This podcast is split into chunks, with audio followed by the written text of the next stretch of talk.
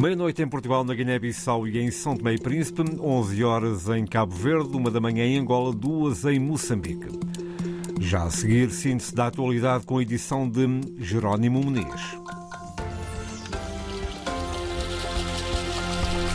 Em Portugal, perante as dúvidas do Presidente da República, o Tribunal Constitucional não vê irregularidades nas alterações à lei da nacionalidade. O acórdão foi lido esta terça-feira. Jornalista João Coraceiro.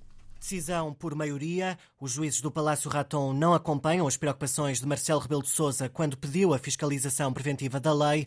Isso mesmo sublinhou o presidente do Tribunal, José João Abrantes. O Tribunal Constitucional decidiu por maioria não se pronunciar pela inconstitucionalidade das normas que integram tal regime transitório, por entender no essencial que não fere as expectativas legítimas dos requerentes da nacionalidade, nem põe diretamente em causa a vida dos seus destinatários ou a dignidade da pessoa humana. Portanto, o Tribunal entendeu que os preceitos em causa não materializavam uma qualquer restrição de direitos, liberdades e garantias, nem violam o princípio da proteção da confiança incita ao princípio do Estado de Direito do artigo 2 da Constituição. Ora, o Presidente da República alegava que com as alterações à lei haveria mais obstáculos na concessão da nacionalidade portuguesa para reféns israelitas na faixa de Gaza.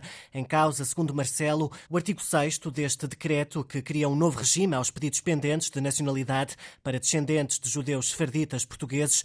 No artigo define-se que a pertença a uma comunidade sefardita de origem portuguesa tem de ser aprovada por um grupo de avaliação nomeado pelo Governo com investigadores e representantes de comunidades judaicas. As mudanças na lei tiveram luz verde no Parlamento no início de janeiro e agora os juízes do Constitucional afastam as dúvidas de Marcelo Rebelo de Sousa. A resposta do, ao pedido do Presidente da República foi conhecida durante a tarde desta um, terça-feira. Marcelo Rebelo de Sousa acha que as mudanças agravam a situação de reféns israelitas em Gaza, mas o Tribunal entende que, no essencial, as alterações não ferem as expectativas dos requerentes nem põem em causa a vida ou a dignidade de ninguém. O governo moçambicano declarou o distrito do Gilé, na província da Zambésia, região centro do país, livre livre da cólera.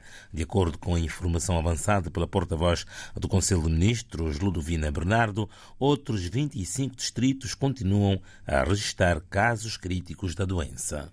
Dos 34 distritos que foram referidos na semana passada, como dizia, temos menos um distrito, que é o distrito de Gilé, passando deste mundo o país ainda a registrar casos de cólera em 33 distritos. No entanto, me referi ainda que desses 33 distritos, sete não tiveram novos registros de casos nos últimos dias, o que significa que o setor de saúde está a trabalhar afincadamente, a população está a colaborar para que possamos nos ver livres da cólera.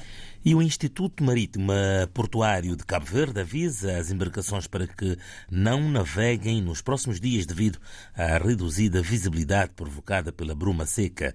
O aviso é feito a todos os armadores, proprietários e pescadores em geral por razões de segurança. Foi o essencial da atualidade com Jerónimo Muniz. Estas e outras notícias em permanência em rtp.pt/rdpafrica.